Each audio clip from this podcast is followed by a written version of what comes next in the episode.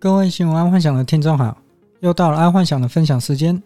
在节目开始之前，先帮爱幻想按个赞加分享。那我们进入今天的财经新闻：元宇宙续攻，台股涨一百四十点，重返一万七。今天爱幻想看到这个新闻标题的时候，立马点进去看，结果果然是被新闻标题给骗了。原来是宏达电，它被列为元宇宙概念股。其实宏达电它最主要是做硬体的，假设硬要跟元宇宙摸上边的话，勉强是说得过去。但元宇宙基本上是以软体为主。在这里再跟听众分享一次，元宇宙是指利用网络再创第二人生。在这里我用一个例子，大家就可以听得明白了。不知道以前听众你是否有在玩网络交友或是网络游戏？那时候时常在网络当中颠倒自己的性别，所以常常在网络上会遇到男的扮女的，或者是女的扮男的状况。但不管如何，不管是网络交友或是网络游戏，最终还是需要面对现实。就是说，玩网络游戏也好，玩网络交友也好，最终会到现实社会出来见面。而这个元宇宙基本上真的可以说是第二人生。就是说，你可以在里面吃喝拉撒睡，你也都不用出来，它根本就可以说是一个真实的生活。所以，元宇宙的概念来讲，就是你真实的生活怎么样，在元宇宙就是一模一样的状况，包括可以在元宇宙赚钱。那听众一定觉得很奇怪，为何进入元宇宙可以赚钱？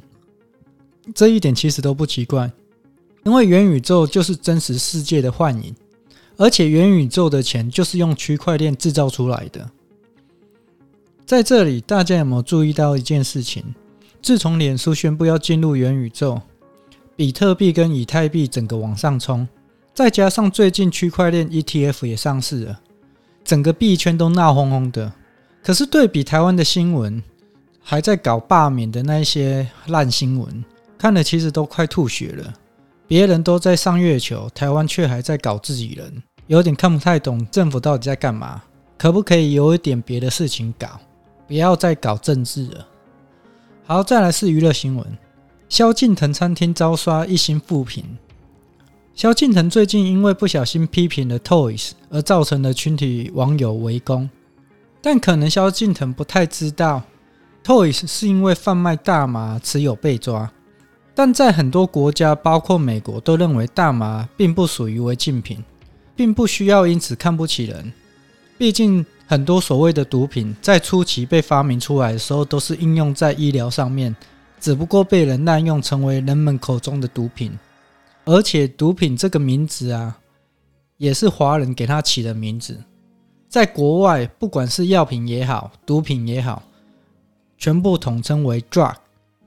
就是药品的意思，所以人们不应该认为毒品就是不好，只能说它不能被滥用，滥用它就伤身，甚至上瘾，那就真的是对自己的身体不好。因为干嘛跟自己的身体过不去？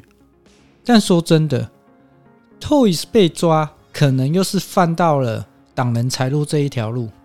其实要跨进八大行业，码头一定要先拜，要先找好。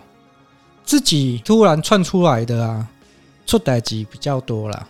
就是说，你没有找码头，你没有拜码头，就自己要做这个行业，那可能出事情的机会会比较大。好，再来是国际新闻：印尼渔民打捞大量黄金、佛像，考古学家说可能找到失落的黄金岛。最近在印尼的苏门答腊木溪河，有渔民找到大量的黄金跟佛像。根据考古学家判断，这些东西可能是来自黄金岛，而这个黄金岛在以前又被称为三佛齐帝国，在以前当初算是一个非常强大的帝国，而且整个国家也是黄金满满。而这个国家为什么会灭亡？它有可能因为跟庞贝古城一样被火山给淹没了。毕竟印尼火山爆发算是蛮正常的一个状态。而一直以来啊，全世界的考古学家都想要证明这个黄金岛的存在，但一直找不到证据去证明黄金岛的存在，直到最近才开始有迹象，说，哎，真的好像有这个三佛齐帝国的存在这样子，就是说，终于有一些文物啊，或者是黄金出土，就是那时候的产品这样子。但说实在话，这个新闻在这个时机点出来，爱幻想觉得是不是有一点炒作？因为接下来等全球解封之后，应该会有一大群人想要去探险挖宝。说不定这又是一个新的观光景点，所以不管是这个新闻是捏造的还是真实的，都是一个不错的行销手法。毕竟它如果是真的，那一定会吸引一大堆人去探险寻宝。再然是生活新闻，全年十年前根本不夯，怎么变成霸主的？台湾全年最近把大润发给并吞了，这个算是最近生活通路中最大条的新闻。看来全年接下来应该打算跟家乐福给干上了，因为家乐福在前阵子他把顶好给并吞下来，所以家乐福它从大卖场也变成超市的感觉，就是居家居家超市。再回到这个新闻，就是说全年在这十多年当中转变真的很多。爱幻想自己本身最记得全年的两个点，全年他请了统一徐崇仁来做一系列转变。果然，在统一前总经理徐崇仁的领导之下，全年整个大翻身。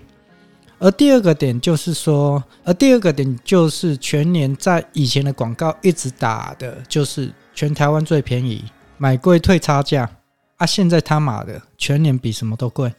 当然，这个跟徐崇仁是有关的，所以不得不佩服统一这个前总经理，果然有一套，把超市当做超商在运作，但连带着。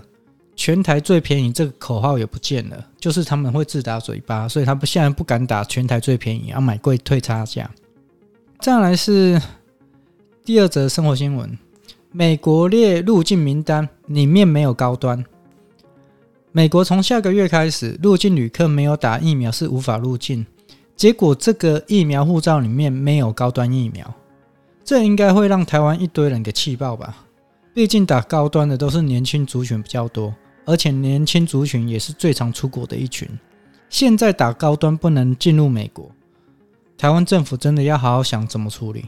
但假设听众你不想被公司派去美国出差的，倒是可以考虑打高端啊，因为这样就公司就绝对不会派你去啦，而且名正言顺。再来是健康新闻，加强食安把关，台中市政府食安检验室开放民众二十项食品送验。台中市政府又做对了一件对人民的好事。现在台中市民只要觉得对食物或食品有疑虑，就可以自费送台中食安检验室送检。这真的是一个非常好的政策。以往爱幻想觉得食物怪怪的或食品怪怪的，也都无法对食物做求证。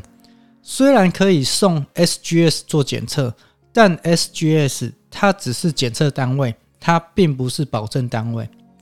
因为就算 SGS 测出产品有问题，拿着 SGS 的测试报告去给厂商时，也无法得到任何结果，因为这当中可能会有人为恶意栽赃的问题。所以，就算百姓把产品拿去给 SGS 做检测，其实那也是没用的，除非是厂商自己拿去验。而现在台中市政府有这个服务，那也就代表当食品测出有问题的时候，台中市政府会自己去检查厂商。